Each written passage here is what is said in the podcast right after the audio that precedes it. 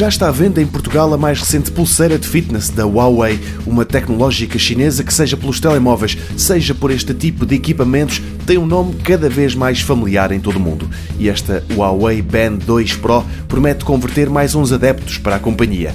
Tem um design que a empresa diz ser intemporal, mas o importante é que seja pouco vistosa, e é o caso. Só que por outro lado, não dá para confundir esta pulseira com outra coisa qualquer, e toda a gente vai saber que se está a usar um equipamento de fitness. Por dentro tem sensores que vão dos mais simples, capazes de contar o número de passos, até outros bem mais úteis, como o GPS, que dá acesso a dados precisos sobre a atividade física, incluindo a velocidade e a distância percorrida. Tem também um sensor de batimentos cardíacos que acompanha o evoluir do coração durante os treinos e, para além disso, é à prova de água até 50 metros. Dá para levar para a piscina.